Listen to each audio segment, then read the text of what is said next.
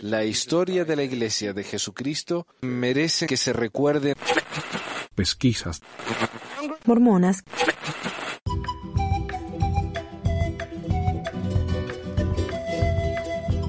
Hola a todos, bienvenidos al episodio 222 de Pesquisas Mormonas del 4 de agosto de 2019. Les habla Manuel. Yo sé que hay gente que no le gusta que me presente, pero ahí estoy. Les habla Manuel. Hoy tengo un programa del archivo. Vamos a ir al, episodio 50 acerca de las bendiciones patriarcales. Vamos a hablar mucho acerca del sacerdocio. Eh, algunas de las cosas que vamos a mencionar son eh, la reacción que tuvieron algunos líderes tempranos, apóstoles de la iglesia, al, anuncio del sacerdocio de José Smith, que hoy pensamos que es algo completamente normal, pero en esa época fue una controversia. Vamos a hablar de eso, vamos a hablar un poco acerca de las bendiciones patriarcales que no se cumplieron y cuál es el daño de la bendición patriarcal si es que hay algún daño. Las noticias también son de allá de, esa época. Este es un episodio del 21 de junio del 2014. La única diferencia es que voy a agregar una noticia nueva, que es una noticia realmente muy grande. Eh, salió en las noticias nacionales. Y después de eso, eh, los dejo con el programa. Entonces, episodio 50 de allá del 2014. Según el Truth and Transparency Foundation, que es la Fundación de Verdad y Transparencia de Ryan McKnight, que antes se llamaba Wiki, eh, Mormon Leaks, perdón. Dice, a principios de febrero de 2018, un hombre de 20 años llamado Benjamin Alik contactó a la oficina del fiscal del condado de Davis en Utah y les informó que estaba preparado para confesar el haber fabricado y distribuido pornografía infantil cuando tenía 15 y 16 años. Alik se reunió con Brent Baggs, investigador del condado de Davis, el 14 de febrero de 2018 en la oficina de su abogado Todd Sessions. Durante esta reunión, Alik confesó haber participado en mirar, en la fabricación y en la distribución de pornografía infantil desde los 14 hasta los 17. Además, reveló que se confesó con sus líderes religiosos en al menos dos ocasiones, incluyendo una vez ocho meses antes de entregarse. Según los documentos de la Corte, esos líderes no habían presentado un informe a las fuerzas del orden. El crimen. Según una declaración jurada de orden de allanamiento obtenida por Truth and Transparency Foundations, Benjamin Alik confesó haber encontrado accidentalmente un sitio web que actuaba como una comunidad de intercambio de imágenes para pedófilos.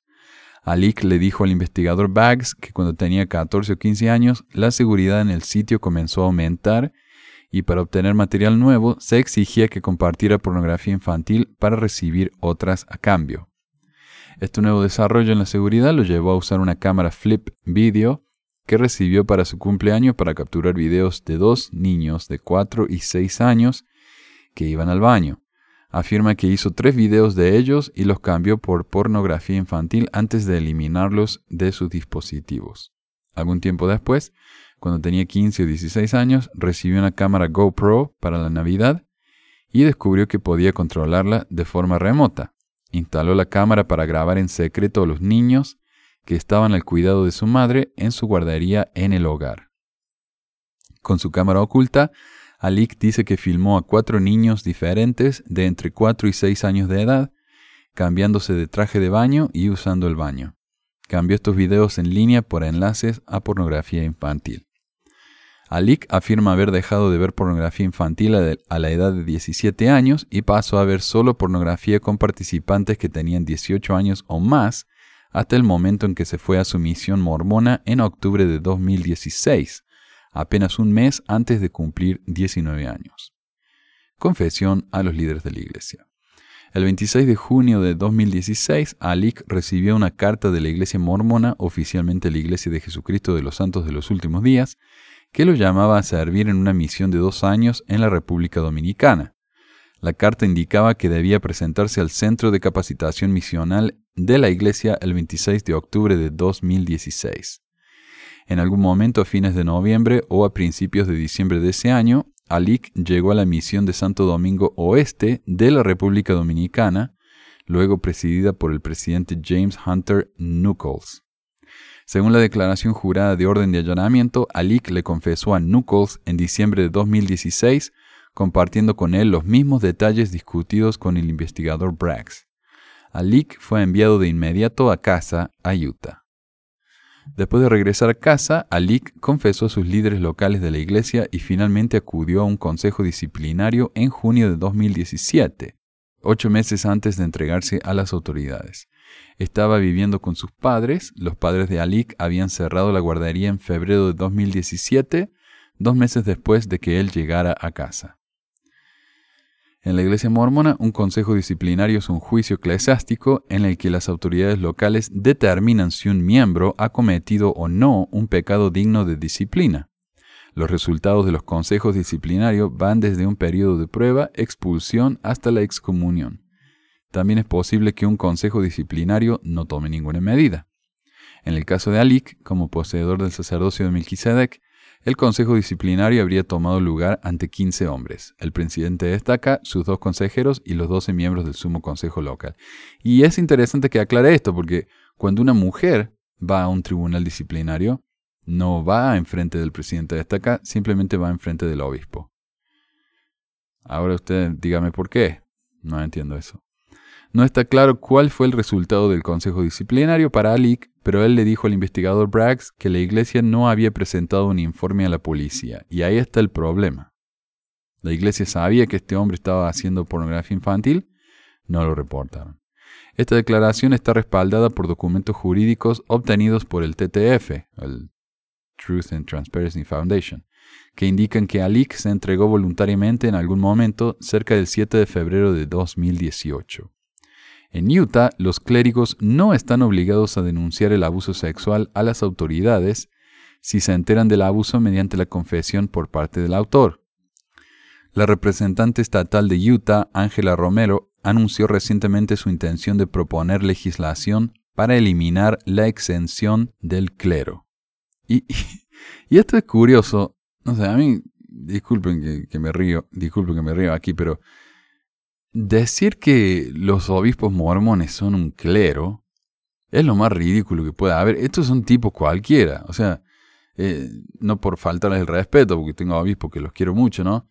Eh, pero un obispo es una persona cualquiera. Yo podría ser un obispo y no tengo absolutamente ningún entrenamiento en religión, en terapias, en consejería, eh, nada. O sea, ¿qué me hace a mí capaz de ser un obispo? Los obispos no tienen entrenamiento. Les dan el manual de instrucciones generales y listo, acá está, arréglesela. Entonces decir que son clero, eso es ridículo. Eh, según la ley actual de Utah y lo que se sabe actualmente sobre este caso, la iglesia mormona no violó la ley. La iglesia mormona requiere que los clérigos que estén al tanto de abuso llamen de inmediato a una línea de ayuda interna donde se les brinda orientación legal sobre los pasos adicionales que se deben tomar, no está claro si se utilizó la línea de ayuda en este caso. Las solicitudes de comentarios de la Iglesia Mormona y su abogado externo, Curtin McConkie, no han recibido respuesta. La guardería. La guardería en cuestión era un establecimiento con licencia legal, propiedad de y operado por la madre de Alik, fuera del hogar familiar. La primera fecha conocida en la que se formalizó el negocio con el gobierno local es el 23 de diciembre del 2014, cuando solicitó y recibió un DBA de la Secretaría de Estado de Utah. Un permiso para hacer negocio, me imagino que es eso. Sin embargo, se sabe por la confesión de Alik que la guardería estaba en funcionamiento al menos desde 2011, que es lo más temprano que admite haber visto a uno de los niños usar el baño mientras asistían a la guardería. Alik le dijo al investigador Braggs en febrero de 2018 que hasta ese momento sus padres tenían un conocimiento limitado del caso. Los intentos del TTF de afirmar esto con Alik, su madre y su abogado Todd Sessions no han recibido respuesta. De ser cierto, Alik habría tenido que regresar a casa para vivir con sus padres después de cumplir solo dos meses de su misión y haber pasado por un consejo disciplinario de la iglesia sin que sus padres supieran la verdad, la verdadera razón de estos eventos. Según un documento eh, presentado por el secretario de Estado de Utah el 5 de abril de 2017, el registro de DBA de la guardería fue cancelado. Además, el padre de una de las víctimas de Alik, que acordó hablar con el TTF bajo condición de anonimato, dice que que en algún momento de enero de 2017 se les informó que la guardería cerraría en marzo de 2017. Poco tiempo después recibieron otra notificación de que la fecha de cierre se trasladaría hasta febrero de 2017, dos meses después de que Alik regresara a casa para vivir con sus padres y un año completo antes de que finalmente se entregara. Estas notificaciones, según la fuente, no indicaban que se hubiera producido pornografía infantil en el hogar o que su hijo pudiera ser una víctima. Los padres de la víctima dicen que desconocían por completo cualquier problema relacionado con actividades ilegales hasta que alguien del condado de Davis los contactó en junio de 2018. Fue entonces cuando se les dijo que Alik había fabricado pornografía infantil en el hogar y que su hijo aparecía en los videos. Procedimientos legales. Los documentos obtenidos por el TTF muestran que en algún momento cercano al 7 de febrero de 2018, Alix se entregó voluntariamente a la oficina del fiscal del condado de Davis. Aproximadamente siete días después, el 14 de febrero de 2018, Alix se reunió con el investigador Braggs y confesó haber fabricado y distribuido pornografía infantil. El 5 de abril de 2018 se emitió una orden de allanamiento de todos los dispositivos electrónicos de Alik. Más tarde ese verano, el 1 de agosto de 2018, Alik fue acusado de ocho delitos graves de segundo grado. Seis por la distribución de imágenes voyeurísticas y dos son por la explotación sexual de un menor. La oficina del fiscal del condado de Davis tenía a su discreción el, presentar cargos contra Alik como un adulto o como un menor de edad. Eligieron acusarlo como menor. O sea, si a él lo acusaban como mayor, él podía ir a la cárcel por esto si lo acusaban como menor, todo lo que tiene que hacer es, ir a un centro de detención de menores y cumplir su sentencia ahí, lo cual eh, es mucho más ligero, ¿verdad? Y como este chico se confesó y, vino la policía, entregó todo, entonces le dieron eh, una sentencia un poco más, más fácil. Y yo voy a hablar un poco acerca de mis opiniones sobre esto. Según la orden de disposición, Alik se presentó culpable de los ocho cargos el 6 de septiembre de 2018. Durante la sentencia, los padres de las dos víctimas, ambos de los padres de Alik y el propio Alik, hicieron declaraciones. El tribunal determinó que la eh, continuación en el hogar sería contraria al bienestar del niño y la comunidad, y comprometió a Alik a asegurarle el confinamiento en el sistema de justicia juvenil de Utah hasta su vigésimo primer cumpleaños, la sentencia máxima permitida por el Tribunal de Menores. Sin embargo, la sentencia llegó 12 semanas antes de cumplir 21 años y fue puesto en libertad de inmediato el 28 de noviembre de 2018. En el momento de este artículo, la entrada de Alik en el registro de delincuentes sexuales de Utah indica que todavía vive con sus padres en el hogar donde ocurrieron los crímenes. Y, miren, a mí me da Mm, o sea, realmente hay pocas cosas que me den tanto odio y tanto asco como alguien que se abusa sexualmente de un menor. Y el abuso no es necesariamente hacerlos participar en algo sexual, sino en hacer esto, en sacar una foto, sacar un video de estos chicos, ponerlo en internet para que unos asquerosos de porquería lo miren y se, se masturben mirando eso. O sea, honestamente, como maestro de chicos de primer y segundo grado, no puedo imaginarme algo más detestable que eso. Por el otro lado, este chico tenía 14, 15 años. O sea, hizo algo estúpido, pero era un nene el mismo, era un niñito. O sea, él tal vez no se dio cuenta en esa época del, de lo tremendo que fue su, su crimen. Pero los líderes de la iglesia sí. Estos eran hombres mayores, estos eran adultos, que lo escucharon confesar algo tan horrible como eso y no lo reportaron. Ahora, yo como maestro, si yo me entero de que un chico está siendo abusado de cualquier manera, ya sea por un adulto o por otro chico, yo estoy obligado a llamar a la agencia de servicios familiares. Tengo que hacerlo si la policía se entera de que yo supe eso y no llamé a los servicios familiares, yo me puedo meter en problemas legales. Sin embargo, la iglesia, por alguna razón, ellos no tienen esa responsabilidad. ellos pueden quedarse callados y está completamente bien. Es legal. Ahora me da lástima a mí que este chico se le ha arruinado la vida por lo que ha hecho. Su nombre está por todas partes, está por las noticias locales, como digo, y nacionales. Cualquiera que busque el nombre de este chico en el futuro lo va a encontrar y va a saber lo que hizo. Entonces, de nuevo, su nombre se ha arruinado. Y todo porque la iglesia se negó a entregarlo. O sea, y al final el chico se sintió tan mal, la iglesia lo perdonó, la iglesia hizo esto, lo otro, pero al chico eso no le alcanzó. El chico sintió que él tenía que ir y confesar a la policía. O sea, el perdón de la iglesia no le alcanzó a él.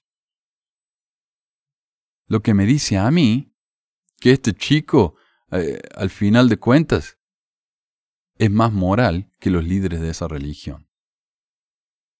Si ellos lo hubieran entregado como, como debían hacerlo, como deberían haberlo hecho, tal vez, ok, no es legal, no es un requisito legal que lo hagan, pero es un requisito moral. Si ellos lo hubieran hecho, esto se hubiera arreglado con la ley y nadie se hubiera enterado, asunto resuelto. Pero la iglesia, al no hacer eso, ahora se armó el escándalo no porque el chico hizo lo que hizo, lo cual es obviamente eh, terrible. El verdadero problema es que la iglesia lo ocultó. Los líderes lo ocultaron. El presidente de estaca lo sabía y lo ocultó. El presidente de, de misión lo sabía y lo ocultó. Entonces ahí está el verdadero crimen. Pero no, es, no es ilegal, así que está bien que lo hagan, ¿verdad? que escondan a sus pedófilos, total, no es ilegal no entregarlos. Bueno, esa es la, única noticia actual que tengo. Y ahora pasamos entonces al resto del programa, que es del episodio 50, que aparece en el podcast de Pesquisas Mormones, pero nunca estuvo aquí en YouTube.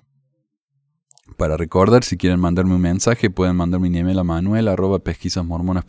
Pesquisas no lleva Z, puro S. Eh, o me pueden escribir al WhatsApp a 1, número de Estados Unidos, 435-554-8751. Gracias y que disfruten. Adiós.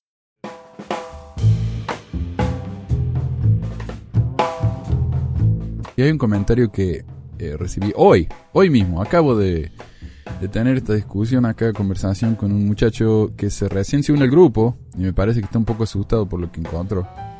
Y dice, testifico que Brigham Young fue un profeta y tengo copias de manuscritos oficiales.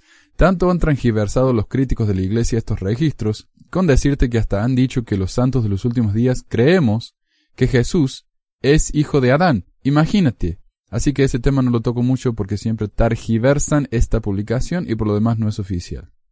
Ah, primero que nada, el, sí, el, diario de discurso era oficial hasta que la iglesia decidió que no fuera más.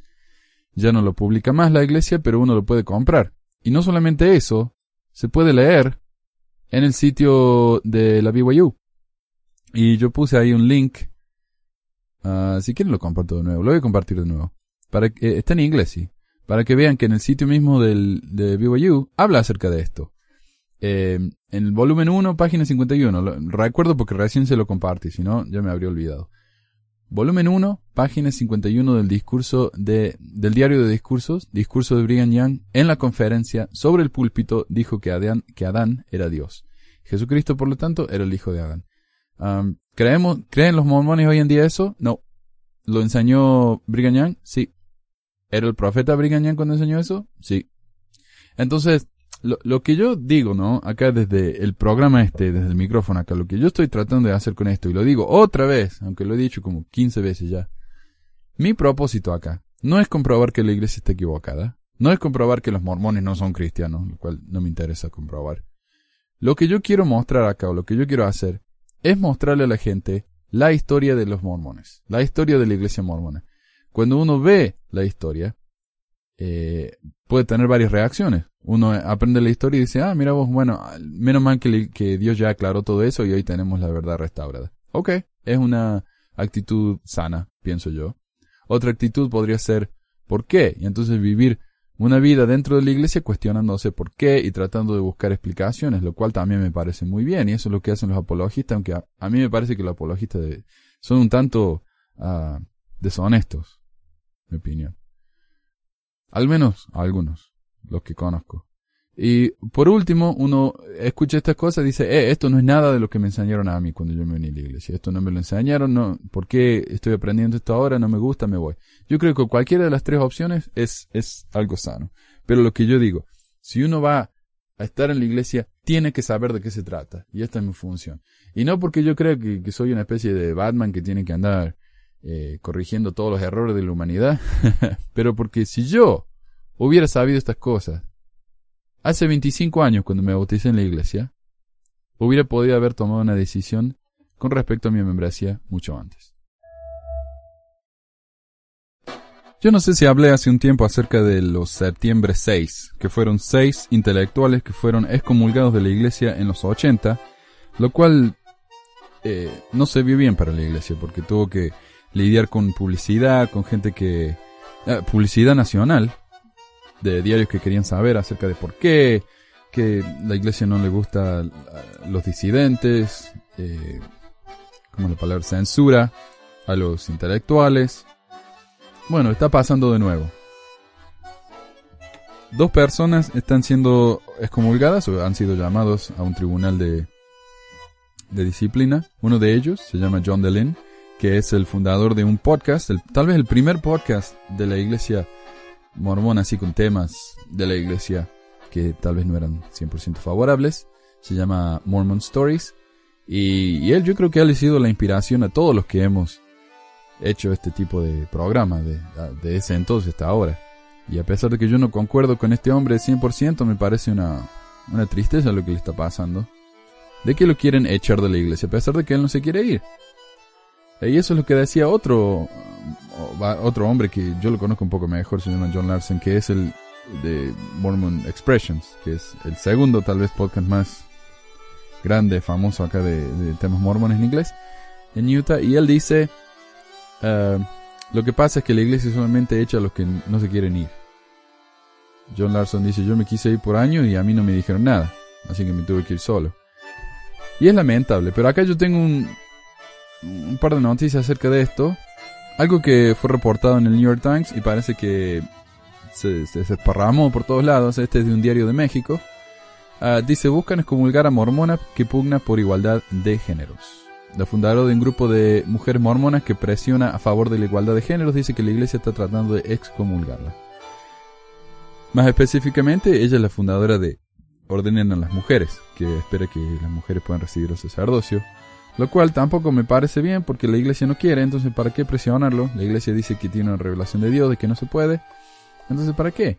¿Para qué? Pero ellas quieren cambiar.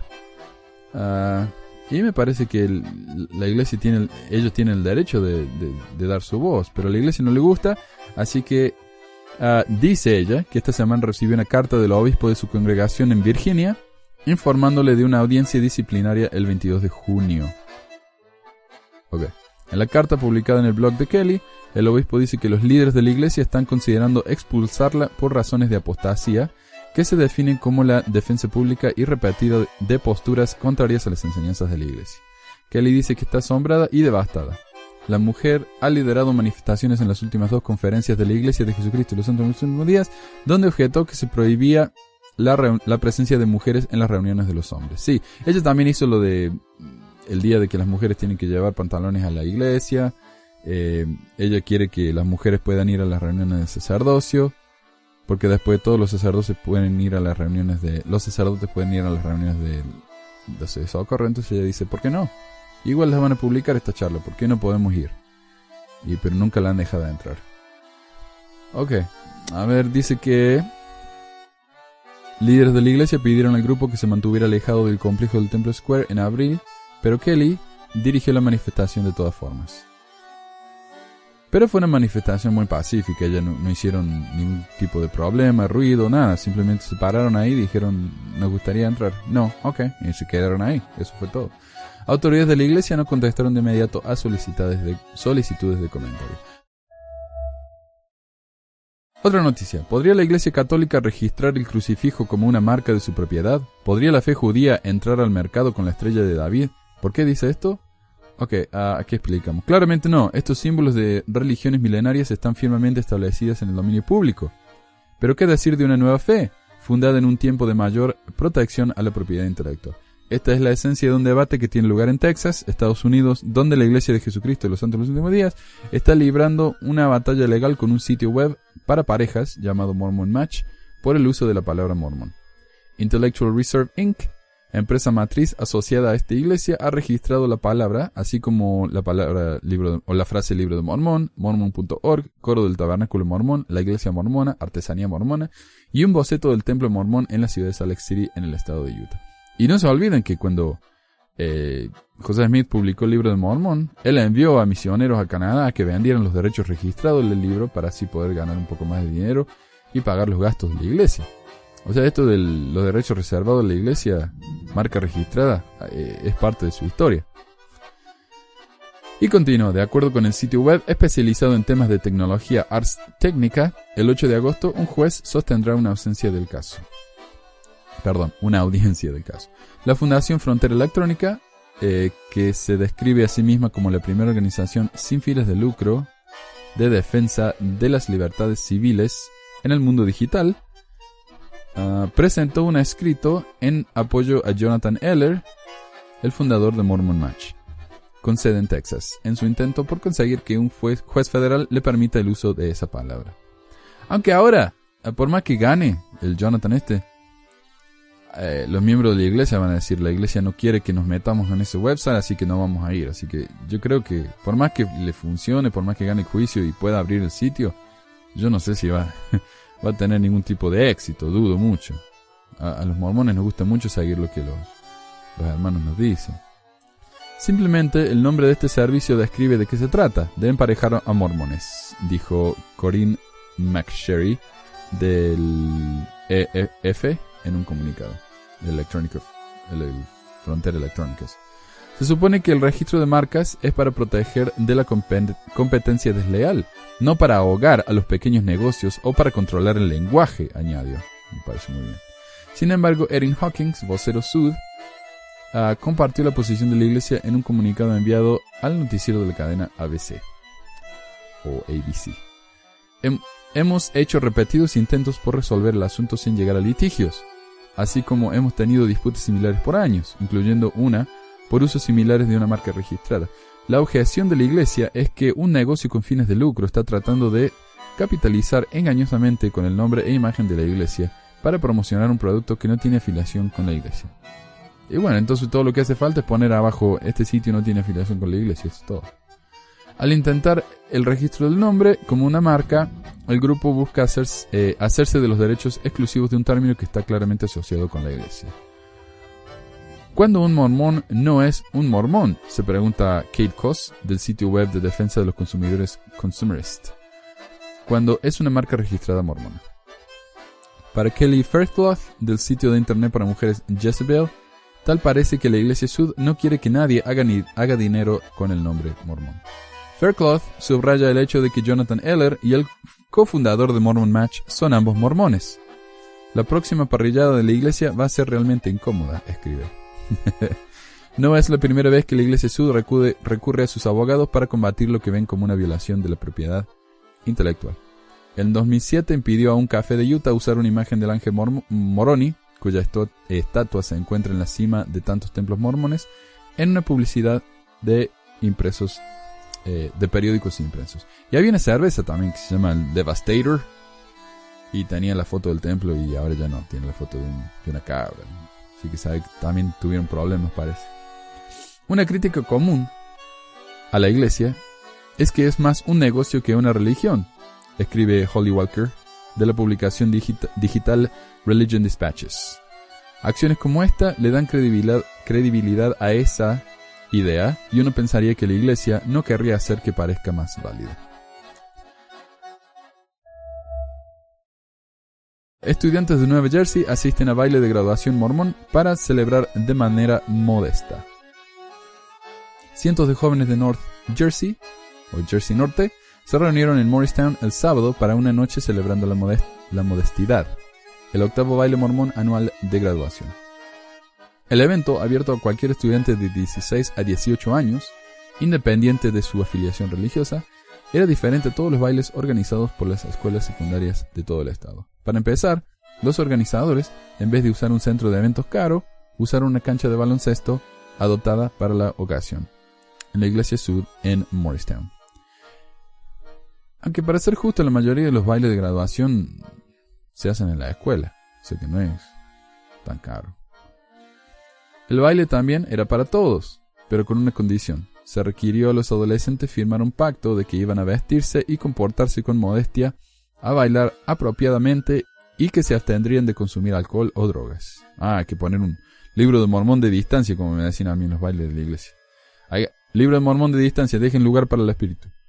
Este baile es único, ya que hace hincapié en la conducta y el vestido íntegro, dice Marcia Stornetta, directora de Asuntos Públicos de la Iglesia Sud de Morristown. Pero insiste, no es a costa de la diversión. No hay presión para hacer algo inmodesto o imprudente, como salir de fiesta o beber después, dice Ann Jensen, estudiante de Ramsey High School, quien asistió al baile. La música era limpia y el baile también fue limpio. En general, fue simplemente un grupo de jóvenes, mormones o no, que querían disfrutar de sí mismos sin dejarse influenciar por lo que nuestra sociedad mormona cree que es la norma. Los cerca de 300 estudiantes abandonaron varias prácticas de baile de graduación convencionales, tales como llegar al baile en limusinas y llevar trajes caros. Los organizadores animaron a los asistentes a ser modestos en sus gastos también. La mayoría fueron llevados por sus padres y algunas de las chicas intercambiaron o tomaron prestados vestidos para mantener bajo el costo. Debido a que algunos de los estudiantes provenían de largas distancias, estudiantes de Nueva York y Connecticut también han asistido en el pasado, y fueron llevados al evento, hubo un cuarto para los padres, donde los adultos podían socializar durante la fiesta de graduación.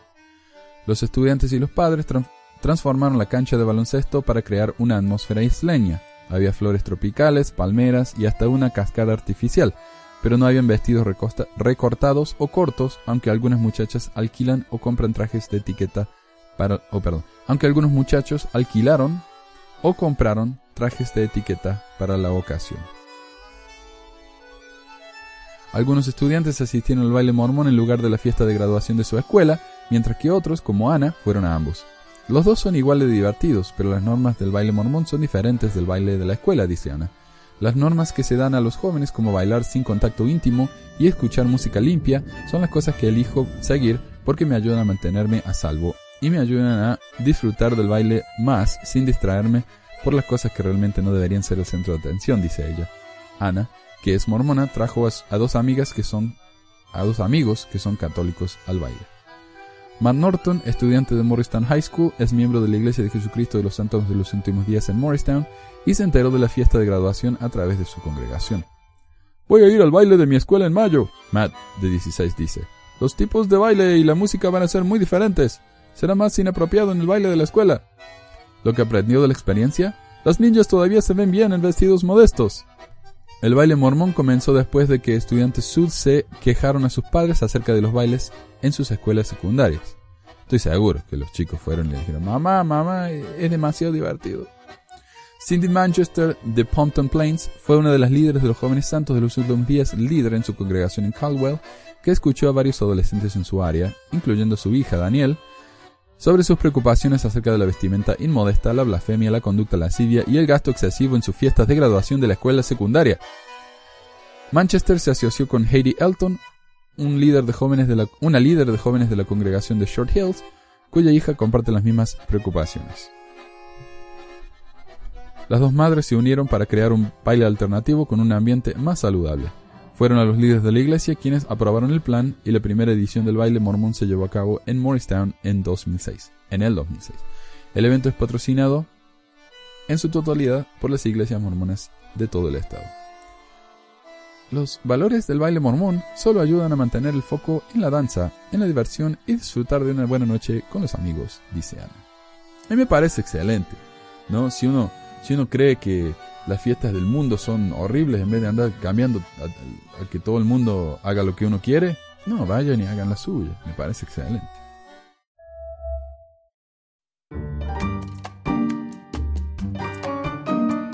Antes de pasar al tema de las bendiciones patriarcales, y ya explicamos qué era una bendición patriarcal, explicamos el sacerdocio, explicamos qué es un patriarca, explicamos las bendiciones patriarcales, la historia y la evolución de las bendiciones patriarcales. Eh, y hoy nos toca hablar acerca de lo que lo dicen los críticos, pero antes de pasar a eso, quiero compartir algo que yo nunca había escuchado antes y que justo encontré esta semana leyendo un libro acerca de la evolución del templo. Al- a ver, yo lo que no sabía es que cuando se empezó a, a dar los diferentes oficios, los diferentes oficios del templo, de- no del templo, del sacerdocio, no todos los miembros estaban felices con eso. Por ejemplo, acá David Widmer, uno de los tres testigos del libro de Mormón, dijo lo siguiente con respecto al sacerdocio. Este asunto del sacerdocio, desde los días de Sidney Rigdon, han sido la gran aflicción y piedra de tropiezo de los santos de los últimos días. Sacerdocio significa autoridad, y autoridad es la palabra que deberíamos utilizar. No creo que la palabra sacerdocio es mencionada en el Nuevo Testamento o en el libro de Mormón. Autoridad es la palabra que utilizamos los dos primeros años en la iglesia hasta los días de Sidney Rigdon, en Ohio. Esta cuestión de los dos órdenes del sacerdocio en la iglesia de Cristo y que en la iglesia hablamos del sacerdocio lineal de la vieja ley, todo se originó en la mente de Sidney Rigdon. Él le explicó estas cosas al hermano José a su manera de las antiguas escrituras e hizo que el hermano José preguntara, etc. Él preguntaría y como portavoz daría las revelaciones del mismo modo en que se había colocado en su corazón. Como he dicho antes, de acuerdo con los deseos del corazón viene la inspiración, pero puede ser que el espíritu del hombre es quien da esta inspiración. Es decir, no el espíritu de Dios, sino que uno recibe inspiración porque es lo que quiere escuchar, básicamente lo que dice. Esta es la forma en que el sumo sacerdocio y el sacerdocio como lo tenemos se introdujo en la iglesia de Cristo casi dos años después de su inicio y después de haber bautizado y confirmado a unas dos mil almas en la iglesia. Y esto lo escribió David Whitmer, David Whitmer en un librito que se llama An Address to All Believers in Christ, algo así como un discurso para todos los que creen en Cristo. Y con respecto a, las ordenaciones de sacer- a la ordenación de sacerdotes en la iglesia, el mismo librito dice, el, el próximo grave error que entró en la iglesia fue la ordenación de sacerdotes en junio de 1831. Este error fue introducido por la instigación de Sidney Rigdon. El oficio de sumos sacerdotes nunca se mencionó y, nu- y nunca se pensó en ser establecido en la iglesia hasta que, hasta Rigdon se nos unió. Recuérdese que habíamos estado predicando desde agosto de 1829 hasta junio de 1831, casi dos años, y que habíamos bautizado a una dos mil miembros de la Iglesia de Cristo. Eh, la Iglesia de Cristo es el nombre antiguo de la Iglesia Sud, antes de que se llamara la Iglesia de Jesucristo. Y no había ni un solo sumo sacerdote. En 1829, el hermano José nos dijo varias veces que un elder era el alto más cargo en la iglesia. En Kirkland, Ohio, en 1831, Rigdon expuso las escrituras del Antiguo Testamento, de la Biblia y del Libro de Mormón a José que se referían al sacerdocio, sumos sacerdotes, etc. Y convenció al hermano José a que preguntara al Señor acerca de esta doctrina y por supuesto una revelación siempre vendría si así se la deseara. Rigdon finalmente persuadió al hermano José a creer que los sumos sacerdotes, los cuales tenían un poder tan grande en la antigüedad, debían estar en la iglesia de Cristo hoy. Hizo que el hermano José preguntara al Señor acerca de esto y recibiera una respuesta de acuerdo con sus deseos erróneos. Y el mismo librito dice más tarde, los sumos sacerdotes existen solo en la iglesia antes de Cristo, y tener este cargo en la iglesia de Cristo no está de acuerdo con las enseñanzas de Cristo. En ninguno de los libros sagrados. Cristo mismo es nuestro gran y último sumo sacerdote. Hermanos, os diré una cosa, la cual es la única que puede resolver este asunto en nuestras mentes. Es la siguiente. No podéis encontrar en ninguna parte del Nuevo Testamento, de la Biblia o del libro de Mormón donde hubo un solo sumo sacerdote en la iglesia de Cristo. Es un grave pecado tener semejante oficio en la iglesia. En Kirkland, Ohio, en junio de 1831, los primeros sumos sacerdotes fueron ordenados. Cuando ellos fueron ordenados, justo en ese momento, el diablo atrapó y prohibió a Harvey Whitlock a hablar, la cara desencajada en forma de demonio. También John Murdoch y otros fueron capturados por el diablo de una manera similar. Ahora, hermanos, ¿no veis que el desagrado del Señor estaba sobre sus acciones por haber ordenado sumos sacerdotes? Por supuesto que lo estaba. Y este es un tema fascinante, ¿no? Eh, Tuvieron una reunión, se le dio el sumo sacerdocio a los primeros sumos sacerdotes de la iglesia y muchas personas dijeron que ellos notaron que la gente estaba transformada en demonios, que el demonio los había poseído. Algunos explican esto diciendo que es que el diablo no quería que José restaurara estas verdades, pero acá, eh, ¿cómo se llama? David Whitman nos está diciendo que no, lo que pasó es que Dios no quería que el, el sacerdocio existiera de esta forma, porque no era apropiado, por lo tanto permitió que el diablo tomara posesión de esta gente. Hiram Page, uno de los ocho testigos del libro de Mormón, también dijo que el cargo de sumo sacerdote no pertenece a la Iglesia de Cristo bajo la dispensación del Evangelio. Y menciono esto simplemente para mostrar algo que nunca antes había escuchado, yo, y algo que nunca se vería en la iglesia de hoy. Un líder, como Whitmer, o como Hiram Page, escribiendo una publicación supuestamente oficial de la iglesia, condenando una de las acciones del profeta, quien había actuado en base a una revelación, especialmente en relación al sacerdocio.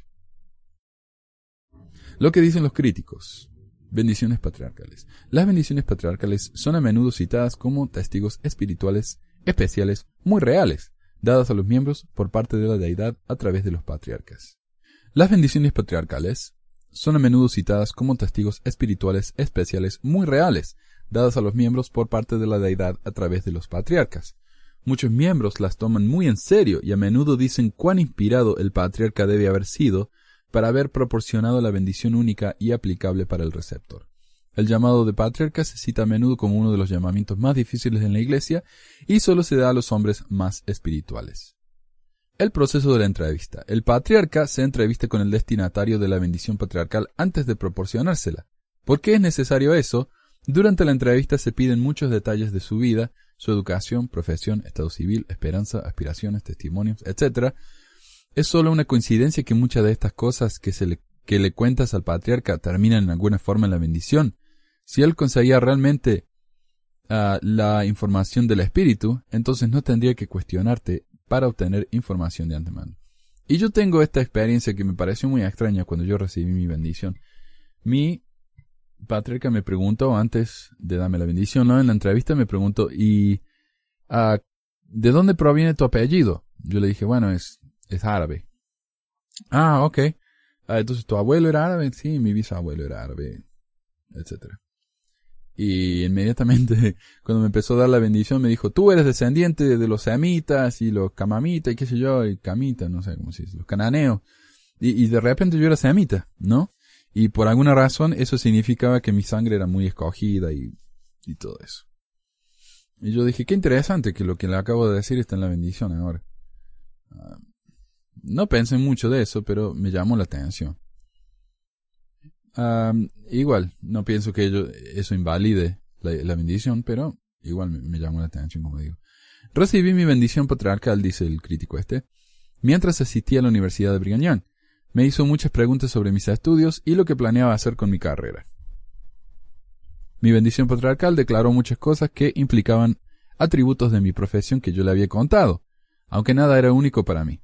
Todo lo demás era bastante genérico y podría haberse aplicado a cualquier persona a pesar de ser una bendición muy larga, dos páginas completas. También dijo mal el nombre de mi padre. Creo que un patriarca verdadero inspirado uh, verdaderamente inspirado, habría dicho el nombre de mi papá correctamente, independientemente de lo que le pareció oír, ya sea cuando me dio la bendición o cuando la transcribió después y me la envió por correo. A mí personalmente, como nazi de la gramática, como se dice acá, nazi de la gramática, lo que me llamó la atención fue los terrores, horrores de, gramática cuando hablaba este hombre. Cosas básicas, ¿no? Y dije, bueno, eso no tiene nada que ver, es la bendición es aparte de lo que, de la manera en que habla este hombre, tal vez no es un hombre muy educado, pero miren qué nivel de espiritualidad, dije. Pero hasta hoy leo mi, bendición y me, y me hace doler los dientes. Ok. Muchos de los beneficiarios de las bendiciones patriarcales dicen que los patriarcas dan tantas aclaraciones que hacen que la bendición sea inútil. Aclaraciones tales como que él comete errores que pueden arreglarse al corregir la versión transcripta, Así que si algo se añade o se queda fuera de la versión escrita, la cual es diferente de la bendición verbal, es por inspiración.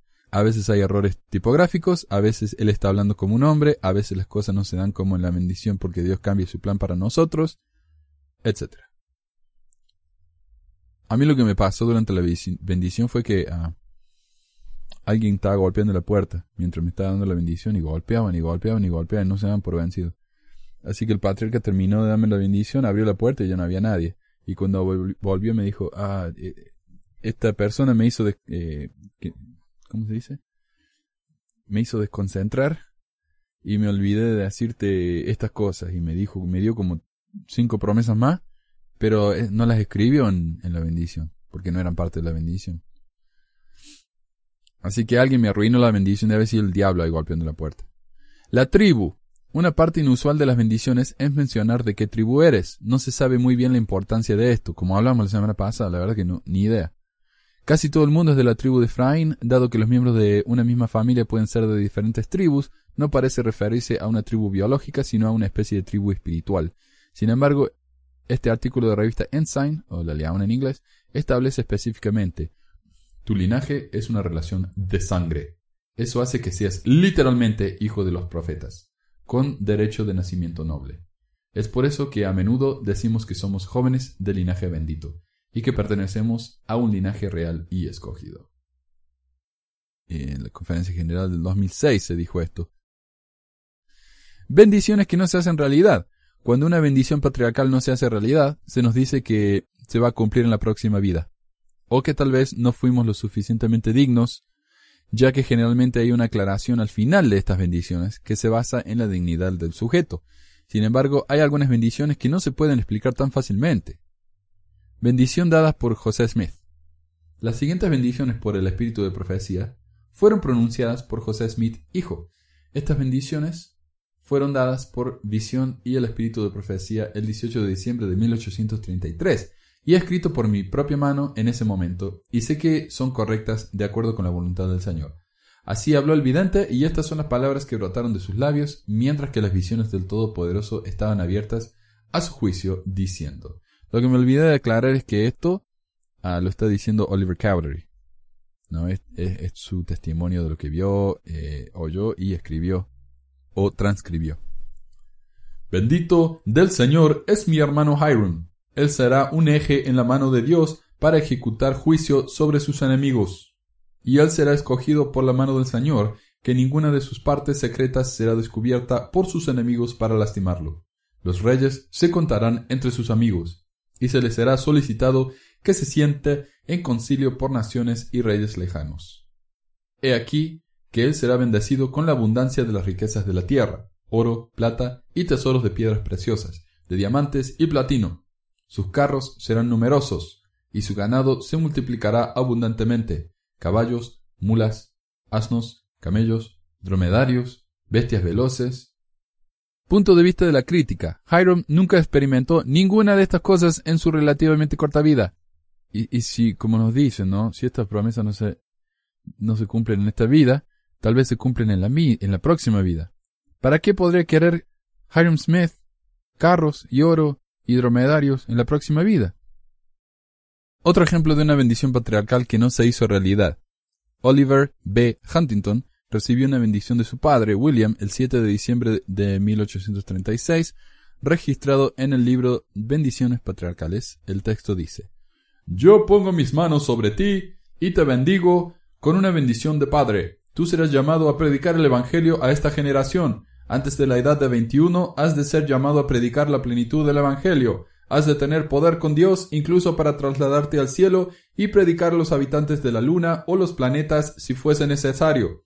Si tú eres fiel, todas estas bendiciones se te serán dadas. Ok, Oliver Huntington fue uno de los hombres más cercanos a, Brigham Young después. Y yo leí acá en el libro este sobre el templo que él fue uno de los que ayudaron a preparar el templo o eh, la sala de, de actividades del templo en Salt Lake. O sea que él era un hombre muy activo en la iglesia y fue un activo miembro de la iglesia toda su vida. Sin embargo, no se le cumplió la bendición y no fue a la luna a predicar a la gente allí. Punto de la crítica. Es evidente que no había manera de que el hermano Huntington podría haber predicado a los habitantes de la luna. Y uno podría decir, sí, pero esto no es una profecía del profeta, no es una profecía de Brigham Young o de José Smith. Ah, ya vamos a hablar de eso, porque las hay. Pero aparte de eso, ah, es un patriarca. Los patriarcas fueron llamados por el profeta, directamente en esa época, por el profeta, para dar bendiciones.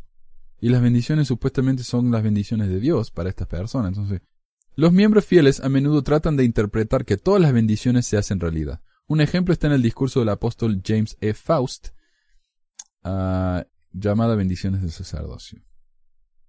El elder John A. Wetzel dijo, siempre hay que tener en cuenta que el cumplimiento de las promesas hechas puede venir en esta vida o en la vida venidera. Los hombres han tropezado a veces porque las bendiciones prometidas no se han dado en esta vida. No han podido recordar que en el Evangelio la vida con todas sus actividades continúa para siempre y que los trabajos de la tierra se pueden continuar en el cielo. Además, el dador de la bendición, el Señor, se reserva el derecho a que se conviertan en realidades en nuestras vidas, como convenga a su propósito divino. Nosotros y nuestras bendiciones estamos en las manos del Señor. Pero existe el testimonio general de que cuando la ley del Evangelio ha sido obedecida, las bendiciones prometidas se han cumplido. Esto se ilustra muy bien en la bendición patriarcal de mi padre. Se le dijo en su bendición que sería bendecido con muchas hijas hermosas. Mi madre y él se convirtieron en los padres de cinco hijos. No les nacieron hijas, pero trataron a las esposas de sus hijos como hijas. Hace algunos años, cuando tuvimos una reunión familiar, vi a las nueras de mi padre, a sus nietas y bisnietas trabajando, atendiendo a la comida y cuidando a los niños pequeños y a los ancianos, y me di cuenta que la bendición del padre literalmente se había cumplido. Él tiene ciertamente muchas hijas hermosas. El patriarca que dio a mi padre su bendición tenía una visión espiritual como para ver más allá de esta vida. La línea divisoria entre el tiempo y la eternidad desapareció. Comentario de la crítica. A medida que los miembros de la Iglesia den a los patriarcas este tipo de libertad, prácticamente cualquier bendición puede interpretarse de que se ha cumplido, lo que hace que las bendiciones no tengan ningún valor real. ¿Pueden las bendiciones patriarcales ser perjudicial para las personas? Resúmenes de testimonios de exmiembros. Mi bendición patriarcal prácticamente ha arruinado mi vida. He intentado seguirla a la letra y ninguna de las cosas pasaron. He limitado mis opciones en la vida para que estas bendiciones fueran una realidad. Ahora que estoy fuera, hace solo unos pocos meses, puedo ver cómo mi marido y yo tratamos mucho para que nuestras bendiciones se hicieran realidad, lo cual nos llevó a tomar muy malas decisiones, como tener demasiados hijos u obtener notas muy bajas en la escuela, lo cual pensamos que ayudaría a cumplir las bendiciones. Una línea en la mía dice, en los primeros años de tu matrimonio, tu esposo se va a alejar para recibir eh, capacitación y educación. Esperamos que esto sucediera, tratamos de que sucediera. Por ejemplo, yo le decía, ¿por qué no vas a obtener una maestría por las noches o vas a conferencias del trabajo fuera de la ciudad? Pero nada pasó. Él nunca estuvo alejado por más de una noche y nunca con el fin de obtener una educación. Por último, llegamos a nuestro décimo aniversario y me dijo, Bueno, creo que los primeros años de nuestro matrimonio se han terminado oficialmente. Él estaba muy preocupado de que yo pensaría que me había casado con el hombre equivocado. Fue, eh, fue poco después de que descubrimos que todo era un engaño, después de que esto tuvo, eh, todo tuvo mucho más sentido. Y otra vez, esta persona trató de interpretar a, su bendición de manera literal, pero en la iglesia se nos dice, bueno, tal vez no es literal, hay que ver, en ese señor se estaba refiriendo a otra cosa, tal vez él sí obtuvo capacitación, pero era otra cosa, qué sé yo.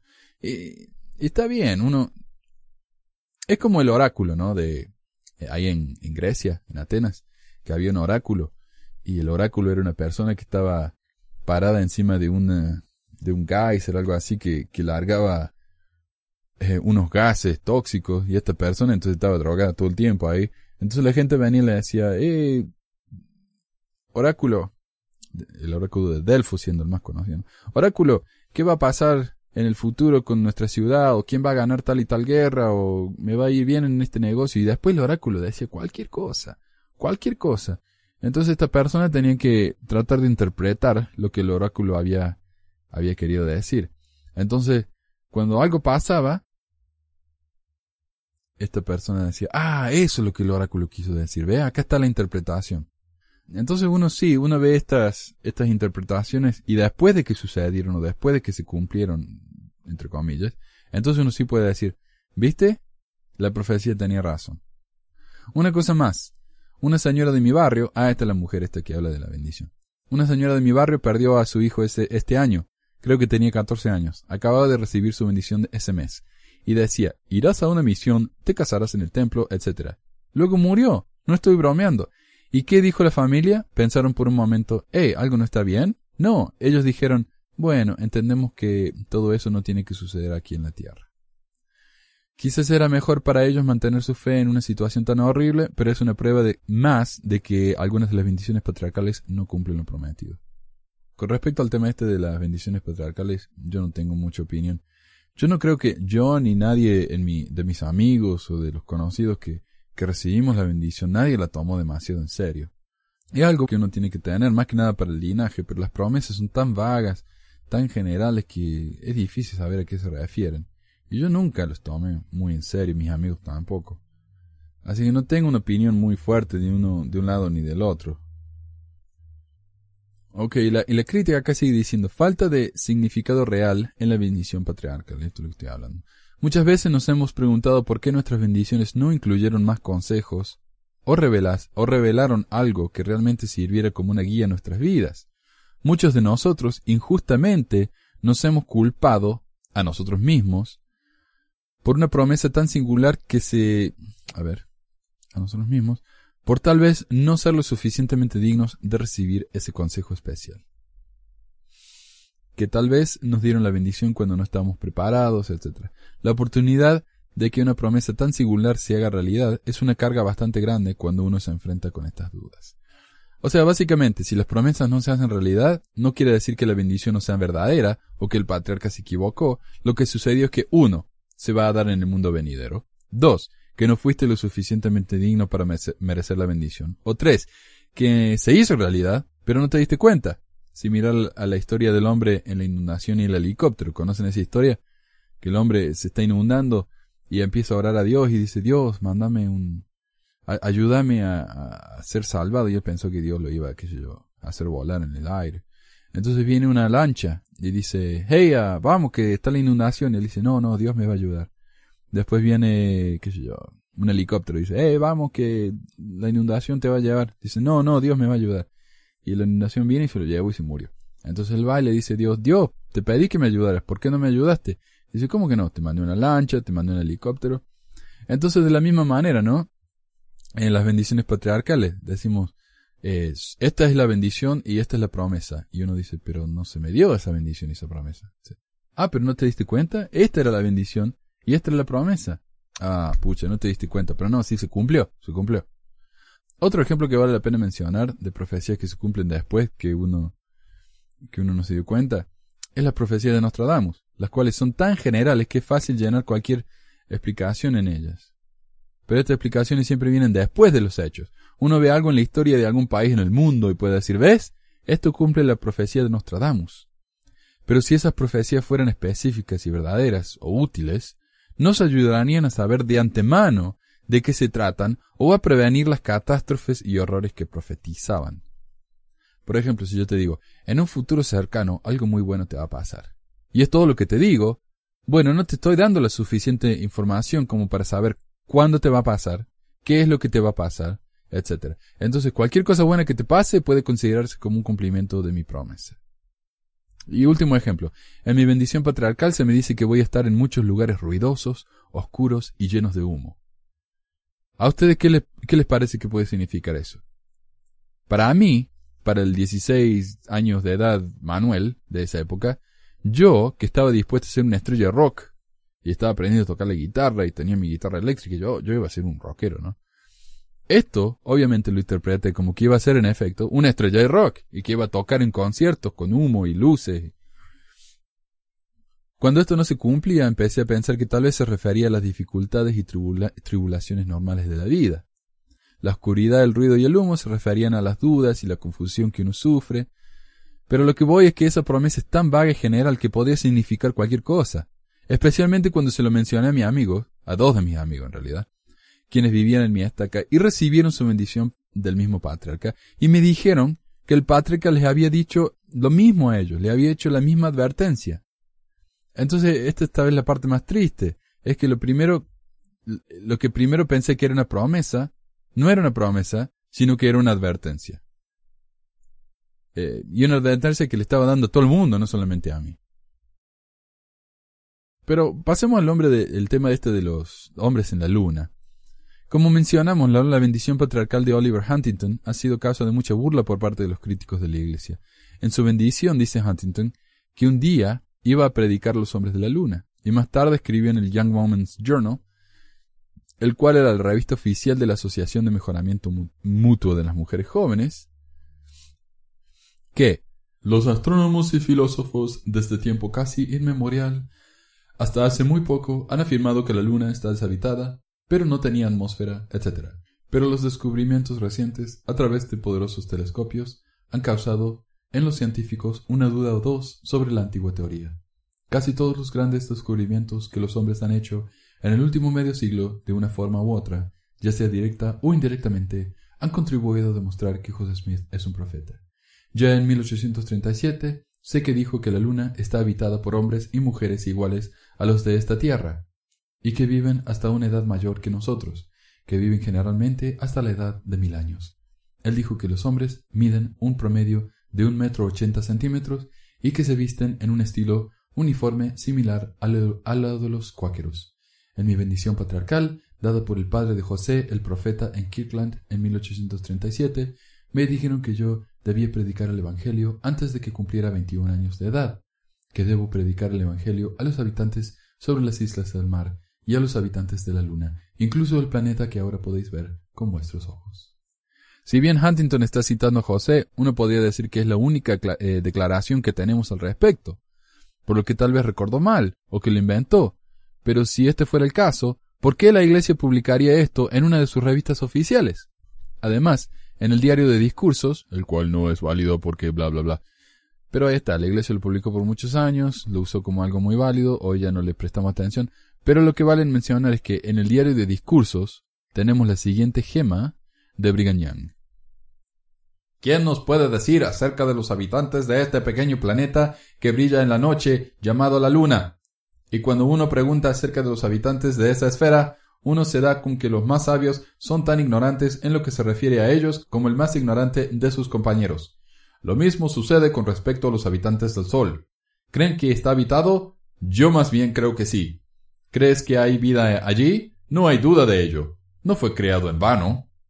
Entonces ahora tenemos la versión de alguien que dijo haber escuchado a José Smith decir que la luna está habitada, publicada en una revista oficial de la iglesia. Y además tenemos las palabras de Brigham Young dadas sobre el púlpito en una conferencia general de que no solo la Luna está habitada, sino que la Luna es un planeta y que también hay gente que vive en el Sol. ¿Ok? Esto está en el diario Discurso, volumen 13, eh, discurso del 24 de julio de 1870. Ahora, si nos parece que eso es extraño, porque por supuesto él dice que los científicos son ignorantes y no saben nada, aunque los científicos hicieron que el hombre caminara en la Luna, casi como probando lo opuesto, y una vez que existía en el mundo la tecnología para viajar al espacio, en 1961, el elder José Fielding Smith, que en esa época era presidente del Quórum de los Doce, pero que más tarde pasó a ser el profeta y presidente de la iglesia, dijo, Nunca vamos a mandar a un hombre al espacio. Esta tierra es la esfera del hombre, y nunca se pretendió que se alejara de ella. La luna es un planeta superior a la Tierra y nunca se pretendió que el hombre debería ir allí.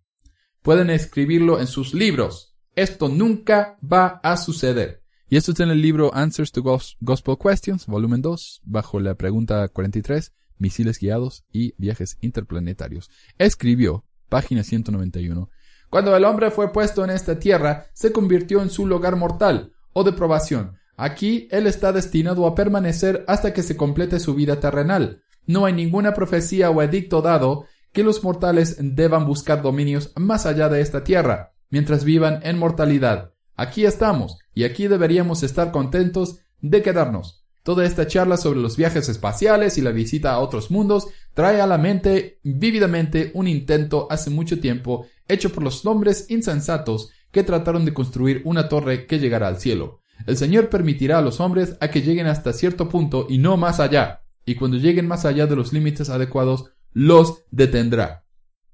Ok, ahora como sabemos, el hombre fue al espacio, el hombre fue a la luna y hemos enviado naves sin personas hasta Marte. Y bueno, otra vez pueden decir, bueno, él no estaba hablando como profeta, eh, pero fue el profeta, ok. Eh, así que los hombres, primero que nada, José Smith y Brigham Young, la luna está habitada, Brigham Young, el sol está habitado, José Fielding Smith, nunca vamos a ir a la luna. Interesantísimo, no sé. A mí me parece fascinante todo esto. honestamente, yo creo que si todas estas cosas se enseñaran todavía en la iglesia, eh, a pesar de que me parecerían cosas raras, yo estaría orgulloso de pertenecer a una iglesia así. una iglesia que dice, ¿sabe qué? Eh, yo sé que la iglesia, la ciencia nos prueba incorrecto, pero nosotros lo creemos igual. ¿Cómo que no? Hay hombres en la luna. Está bien, en eso están escondidos, quién sabe.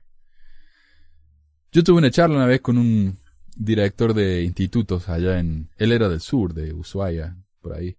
Y él vino a Córdoba a darnos una, una charla y él dijo, eh, los extraterrestres están dentro de la Tierra.